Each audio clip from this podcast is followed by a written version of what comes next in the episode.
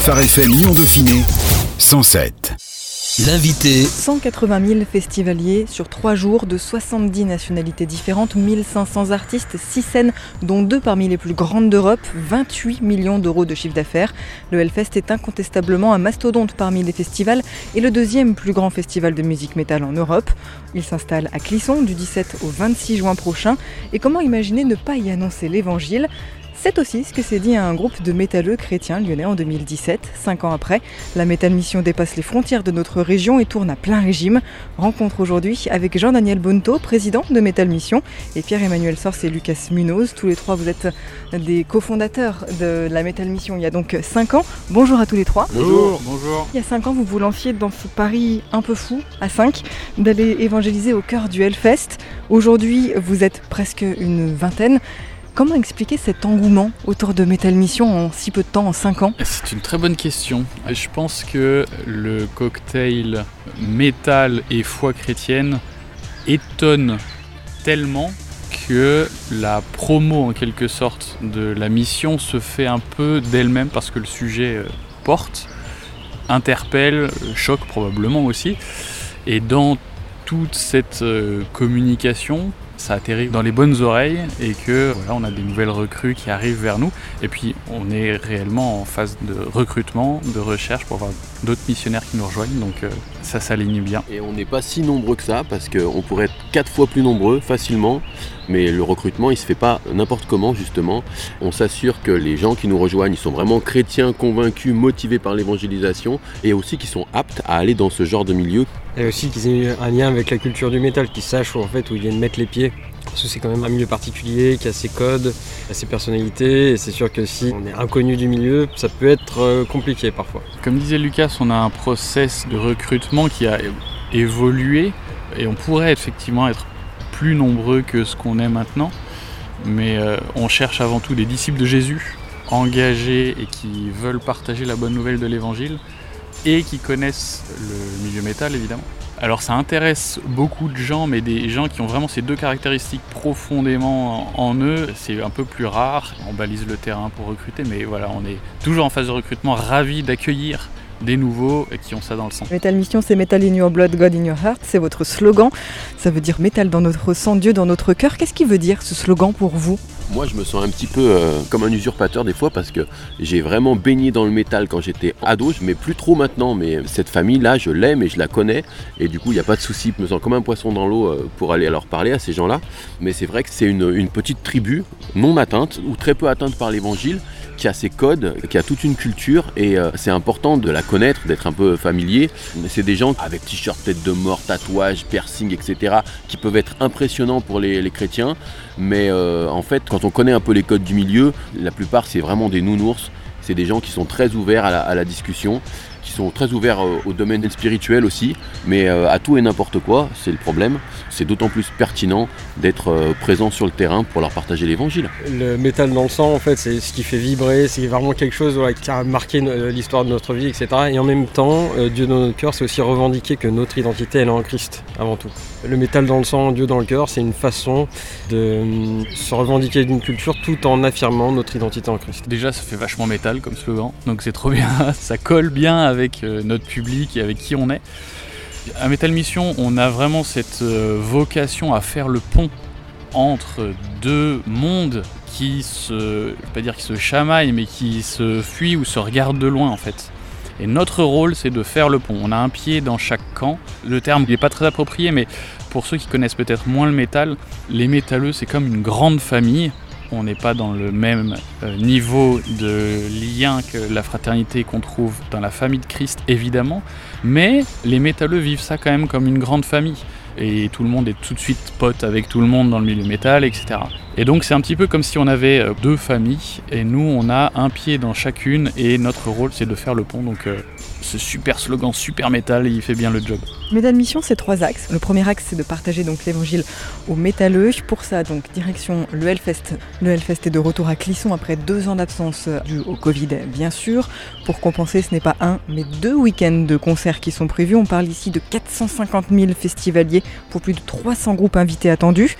Comment la Metal Mission s'organise-t-elle pour euh, être présente sur l'ensemble de l'événement et finalement, qu'est-ce qui va se passer pour vous? C'était euh, compliqué à, se lancer. Déjà le défi de faire deux week-ends d'affilée, et puis on s'amuse pas à revenir à la maison entre temps, donc on reste là-bas. Donc ça fait plus de 10 jours sur place dans un environnement que tout le monde peut imaginer un petit peu fatigant. Il faut savoir que d'habitude on sort des 3 jours, on est plié au bout de nous-mêmes en termes de fatigue et de ressources et d'énergie. Là, on va euh, vraiment se lancer dans un nouveau défi. Il faut doubler tous les chiffres et doubler la fatigue pareil. On s'est en premier lieu concentré sur le deuxième week-end pour rassembler l'ensemble de l'équipe. Donc le deuxième week-end qui sera lui 4 jours de musique, 4 jours de festival. On rassemble tout le monde et euh, dans l'équipe il y a des furieux, des gens qui en demandent toujours plus, qui sont toujours euh, partants pour un peu plus. Et ils étaient partants pour faire les deux week-ends. Donc euh, une partie de l'équipe sera présent sur les deux week-ends et euh, là où on aura l'essentiel de l'équipe, ce sera plutôt le deuxième. Sur le deuxième week-end, on va faire du coup ce qu'on fait habituellement, rencontrer les gens avec un questionnaire, offrir la parole de Dieu en ayant une discussion avec eux, vraiment apprendre à connaître chacun en quelques minutes. hein. On passe rarement plusieurs heures avec les uns et les autres, mais cette approche-là qu'on fait depuis plusieurs années. Et petite nouveauté cette année, sur le premier week-end, on va essayer une aumônerie qu'on appelle la Metal Chapel, qui sera un lieu d'accueil et d'écoute. Et notre objectif à cet endroit-là, c'est de pouvoir accueillir les gens du camping, les gens du festival qui ont une souffrance, qui ont quelque chose à partager, et cette fois-ci de pouvoir vraiment prendre du temps, quitte à y passer plusieurs heures, prendre du temps et annoncer Jésus qui restaure, Jésus qui guérit, vraiment en allant euh, dans une relation plus intime et plus profonde avec les gens. Comment on fait pour euh, annoncer l'évangile aux amateurs de musique extrême C'est parfois pas leur culture, on les retrouve des fois plus dans une culture celtique. Comment est-ce qu'on leur annonce Jésus? Par rapport à un public, on va dire, classique, la particularité quand même du public métalleux, c'est qu'ils ont déjà une sensibilité spirituelle qu'on retrouve pas forcément euh, chez quelqu'un qu'on va aborder dans la rue, par exemple. On a aussi euh, des supports pendant le festival. On va avoir par exemple un questionnaire avec euh, des visuels qui vont leur parler pour euh, susciter l'interrogation, l'intérêt, etc. Des pochettes d'albums. Voilà, ça des pochettes d'albums. On fait des parallèles avec des titres de musique. On a aussi ces fameuses Metal Bible. Ce sont des Nouveaux Testaments euh, version Summer qui contiennent aussi des euh, témoignages de stars du monde du métal qui ont rencontré Jésus et qui euh, partagent de leur foi. Si vous passez dans le Hellfest, il y a les concerts et il y a le camping. Et les gens, ils font toujours des allers-retours entre les deux. Et nous, on se pose à la croisée des chemins, on fait un petit sondage, il y en a pour deux minutes, il y a quatre questions. On s'intéresse à la spiritualité des métalleux. Et alors là, la réponse elle est toujours positive et on leur euh, pose des questions bien tournées pour qu'ils voient qu'on est de la famille euh, du métal et on leur pose des questions genre est-ce que tu crois qu'il y a une vie après la mort? Est-ce que tu euh, crois qu'on a été créé ou est-ce qu'on est le fruit du hasard? Quelles sont les valeurs sur lesquelles tu appuies ta vie, par exemple? Ça nous permet de cerner un petit peu euh, la personne qu'on a en face de nous. Ça ouvre la discussion. On leur dit que le sondage dure deux minutes, et c'est vrai s'ils répondaient euh, platement aux questions, mais très souvent, eh ben, voilà, ça embraye sur des discussions qui durent 15, 30, euh, et des fois des, heures même. Le but, c'est vraiment de savoir ce que les gens ont dans le cœur, savoir l'arrière-plan des gens. On les écoute, fais aux autres ce que tu voudrais qu'ils te fassent. Et ben, quand on les écoute, eh ben, ensuite ils nous écoutent. Et on peut partager notre espérance, on peut partager l'évangile, et on offre la Metal Bible. Et on a vraiment eu des super rencontres et ça les surprend justement de rencontrer des chrétiens à cet endroit-là. Et ça nous éclate. Faut imaginer un, fan de métal qui euh, attend toute l'année de pouvoir se faire plaisir sur un fest euh, avec euh, trois jours de concert et tout. Et là, au milieu du tas, il rencontre une troupe chrétien convaincu qui lui annonce l'évangile et lui offre une Bible. Donc le mec, il a attendu toute l'année pour venir sur un festival et il repart avec une Bible. Et oui, en général, ils sont surpris, mais plutôt agréablement surpris en général. On est au Hellfest, donc le festival de l'enfer, et nous on est en mode, euh, voilà, avec nos- notre questionnaire et notre Bible, on, on propose une déviation vers le paradis, quoi. Donc c'est vrai que c'est quelque chose qui surprend et auquel ils s'attendent pas du tout. Vous reconnaissez vous-même sur votre site que le métal n'est pas une musique neutre et commune et qu'elle impacte votre vie. Comment conjuguer musique extrême et relation avec un dieu saint? Cette question, elle suppose que par défaut, le métal n'est pas sain en fait. Moi, je pense que toute la musique est à Dieu et qu'en fait, la musique de l'ennemi, c'est celle que les chrétiens abandonnent à l'ennemi. Et donc, je pense qu'on peut tout à fait. Pas tout le monde, beau mais euh, je pense que. Merci JD. Je pense que euh, tout le monde ne peut pas écouter du métal, mais euh, je pense que si quelqu'un aime le métal, Dieu est ok avec ça. À condition, bien sûr, que ce soit des choses qui lui soient agréables. Et je pense que le nombre de décibels ou euh, la rapidité du rythme n'est pas quelque chose de désagréable à Dieu. Notre culture va dans la direction de dépeindre un dieu un peu euh, chamallow, on va dire, où tout est édulcoré et tout est un peu guimauve. Et euh, c'est pas du tout la vision que j'ai d'un Dieu créateur du cosmos, d'un Dieu qui gouverne absolument tout et qui est au-dessus des nations, des pouvoirs. Quand on lit la Bible, il y a une forme de puissance, il y a une forme d'énergie qu'on peut voir en Dieu évidemment, et dans l'histoire de son peuple aussi, qui est très très présente. Souvent, au regard de ça, on va dire oui, mais les, fruits de l'esprit, c'est la douceur, l'espérance, l'amour, etc. C'est vrai, mais on a aussi un Dieu puissant, on a aussi un Dieu créateur quand on lit l'Apocalypse, quand on entend parler des trompettes, ça donne pas l'impression que on parle de pop ou de musique classique. Quand on parle de sonorité dans la Bible, pas dire que c'est du métal ce qui est décrit dans la Bible, mais ça donne cette impression de puissance qu'on retrouve dans le métal et bon nombre de groupes chrétiens illustrent ça très bien. Je cite un exemple, c'est par exemple Théocratie, un groupe de power metal symphonique, et c'est vraiment magistral euh, la manière dont ils arrivent à exprimer la puissance de Dieu, notamment sur un morceau que vous pouvez écouter si vous voulez, qui s'appelle Ayam du groupe Théocratie, et qui parle de qui est Dieu, et c'est un crescendo de puissance du début à la fin absolument incroyable qui dure plus de 15 minutes je crois, et c'est vraiment euh, une expérience à faire. Cette année encore, 1000 Metal Bibles donc seront euh, offertes gratuitement au Hellfest. La campagne de financement pour ces Bibles est d'ailleurs toujours en cours. C'est sur Eloasso que ça se passe. Comment sont-elles reçues ou pour le dire autrement, quel regard les métalleux portent-ils sur vous et sur votre action? Majoritairement, c'est des réactions bienveillantes. Hein. C'est des gens qui sont surpris, qui euh, sont ouverts. Alors, on a aussi de, des gens qui sont touchés. C'est une petite phrase qu'on a mis euh, sur notre vidéo promotionnelle de cette année, éclairée sans éblouir. C'est quelqu'un qui est venu nous le dire en fait à la fin de notre deuxième Hellfest, qui est venu nous voir. Donc, c'est un de nos voisins de camping. Et pendant qu'on pillait les tentes le lundi matin, avec un petit peu l'amorosité ambiante de la fin de festival, il y a euh, ce gars qui est venu nous voir, on a discuté avec lui tout le week-end, et il nous dit euh, merci d'être venu nous éclairer sans nous éblouir. Tout est dit. Enfin, pour nous, c'était vraiment un chouette encouragement parce que c'est vrai qu'être dans ce milieu-là, c'est évidemment pas très simple. Nous, on manœuvre parce qu'on connaît le milieu, mais ça reste pas forcément simple. Et quelqu'un qui nous dit Vous n'êtes pas venu nous balancer des coups de Bible, mais vous êtes venu nous partager quelque chose avec sincérité et subtilité, c'était vraiment notre démarche et ça nous a vraiment encouragés. Et on veut continuer sur cette trajectoire-là autant que possible, être dans euh, l'écoute, dans le partage. On essaye aussi, en étant sur le camping, de vivre Jean 13-35, c'est à l'amour que vous portez les uns pour les autres, tous verront que vous êtes mes disciples. On est en immergé dans le camping, donc on veut le vivre aussi. Voilà, quand on offre une Bible, on la lâche pas juste à quelqu'un qui passe, on prend le temps de discuter, on s'intéresse à la personne, à son histoire, à sa spiritualité, on suscite des questions. C'est un milieu où la question spirituelle est là parce que ça parle de démons, ça parle de Satan, ça parle d'au-delà, ça parle de, plein de choses. Donc les gens sont naturellement intéressés, éveillés sur cette question-là, plus qu'ailleurs, je trouve. La rébellion contre Dieu, elle est dans le cœur de l'homme pour tous les hommes. Ce que j'aime bien dire au sujet des métalleux là-dessus, c'est qu'en fait, cette rébellion qui existe dans le cœur des hommes, les métalleux, ils l'explorent.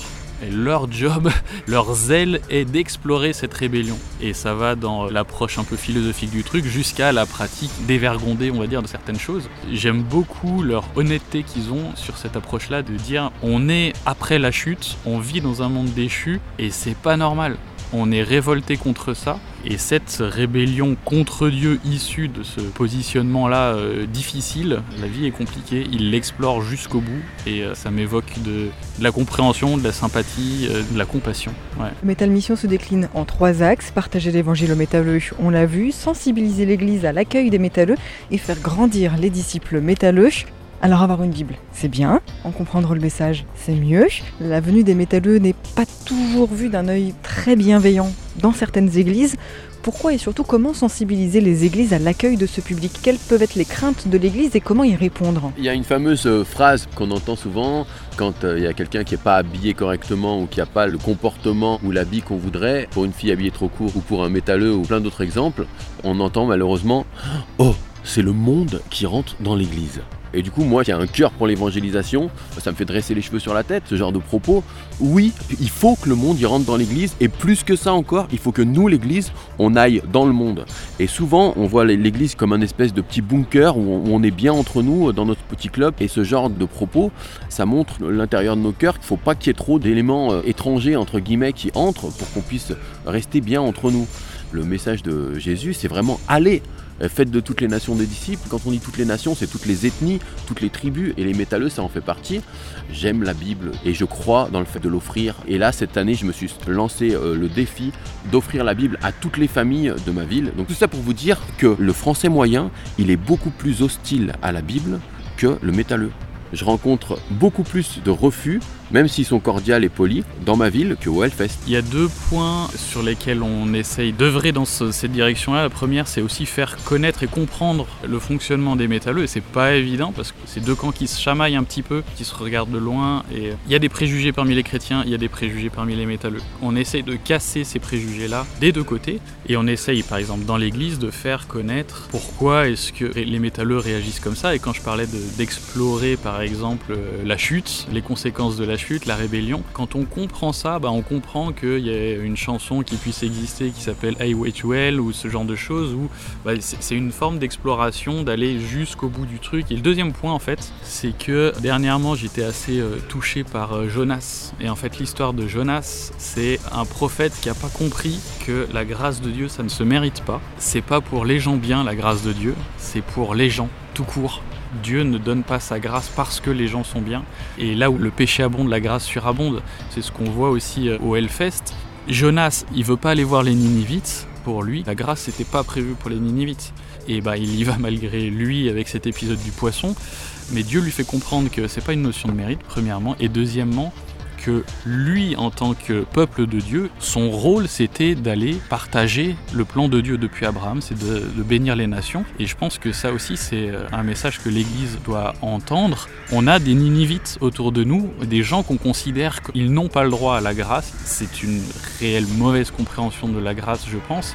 Je veux pas des pierres sur l'Église sans faire de distinction, mais c'est simplement une vigilance qu'on doit tous avoir, nous y compris. Euh, nous, on a d'autres Ninivites. Euh, les métalleux sont pas nos Ninivites. Je pense que c'est probablement les Ninivites de beaucoup de gens dans l'Église, mais nous-mêmes, on peut avoir d'autres Ninivites. Donc, on doit tous être vigilants à ce truc-là qui sont nos Ninivites et euh, on œuvre aussi dans cette direction. Vous voulez faire grandir les disciples métalleux, ça pourrait laisser entendre que c'est pas forcément toujours évident dans les églises des métalleux. Qu'est-ce que ça veut dire pour vous ce troisième axe de faire grandir les disciples métalleux? Comment vous l'explorez? On a du mal des fois à trouver les personnes qui ont les deux profils, qui sont à la fois métalleux et chrétiens. De fait, c'est parce qu'il y en a peu. Et souvent, ces gens-là se retrouvent euh, un peu isolés au sein de leur église, c'est-à-dire qu'ils sont chrétiens, ils sont certains de leur identité en Christ, et ils peuvent vivre euh, leur foi dans la fraternité au sein de leur église. Et de l'autre côté, dans la communauté métal, ils peuvent partager leur culture, leurs concerts, etc. Mais dans ces deux communautés, ils vont être vus un petit peu comme des animaux étranges. C'est-à-dire que dans les églises, c'est bon, euh, les chrétiens, ok, mais ils écoutent quand même une musique bizarre. Et dans la communauté de métalleux, ça va être ok, il écoute la même musique que nous, mais il a des croyances un peu bizarres. Là où en fait on trouve quelque chose au sein des missions, c'est quand ces deux profils se retrouvent. On a vraiment une communion fraternelle avec des gens qui comprennent ces deux aspects-là. Parmi les fruits de Metal Mission, c'est exactement ce que disait Pierre-Emmanuel, c'est que quand on a des frères et sœurs peut-être un peu timides dans leur foi au début qu'on rencontre, et qui se rendent compte qu'ils peuvent vraiment être pleinement disciples de Jésus sans avoir forcément besoin d'abandonner le métal, peut-être en faisant un peu de tri dans ce qu'ils écoutent, mais en général c'est un vrai tremplin pour euh, les uns et les autres pour rentrer vraiment dans une vie de disciple active, avec une vie de piété active, etc. Et un défi également qu'on a, c'est que les chrétiens métalleux, on a quand même un bon nombre qui se disent ma communauté c'est peut-être plus le métal que l'église. Je reste avec une foi, mais ma communauté c'est celle du métal. Et ça, c'est vraiment un truc qu'on veut renverser. Tous les gens qui sont dans Metal Mission, on pousse pour qu'ils puissent être membres de leur église locale, qu'ils puissent être actifs dans leur église locale, parce que le corps de Christ, c'est avant tout l'église locale on se voit plus comme un tremplin pour pousser les gens vraiment à s'investir dans leur église, reconnecter quand c'est plus connecté. Et après, comme dans n'importe quelle autre mission, ça c'est pas propre à Metal Mission, quand on se met en œuvre pour le Seigneur, Dieu fait des choses merveilleuses avec ça. Il y a euh, de la croissance, de la sanctification, on apprend beaucoup de choses en mettant un pied devant l'autre, même en n'étant pas qualifié. Euh, Dieu fait des choses avec ça. Il y a aussi l'aspect de la formation. Donc oui, bien sûr, on prend des nouvelles les uns des autres et il y a des gens euh, qui se reconnaîtront, qui ont vraiment un cœur pastoral dans la mission et on fait attention à être à fond dans notre vie de disciple et à ne pas faire de compromis, à toujours rester en communion avec Dieu et on s'encourage les uns les autres là-dedans. Et aussi, on se prépare et on s'encourage à être des témoins aussi. Donc ça veut dire avoir des formations qui vont dans cette direction-là, aussi bien au niveau de l'apologétique que de l'évangélisation simple, mais on organise des formations et on se défie les uns les autres à être des témoins. Comment tu as pu être un témoin cette semaine? Moi j'y ai témoigné à telle personne, prier pour elle, etc. C'est une petite communauté virtuelle parce que ça se fait par Messenger, comme on fait dans l'église locale, mais via Internet, et voilà, pour euh, s'encourager mutuellement à grandir et dans la sanctification et dans le témoignage. Merci beaucoup à tous les trois. Jean-Daniel Monto, vous êtes président de Metal Mission, Pierre-Emmanuel Sors et Lucas Munoz, vous êtes parmi les membres fondateurs de la Metal Mission. On rappelle que cette année le Hellfest c'est du 17 au 26 juin, c'est à Clisson. Vous pouvez toujours participer financièrement en achetant les Bibles, en contribuant à la campagne. Vous pouvez aussi prier pour la Metal Mission. Et puis vous pouvez tout simplement aller vous renseigner sur le site metal-mission.fr. Merci. Merci, beaucoup, Anaïs. Phare FM Lyon Dauphiné 107. 107.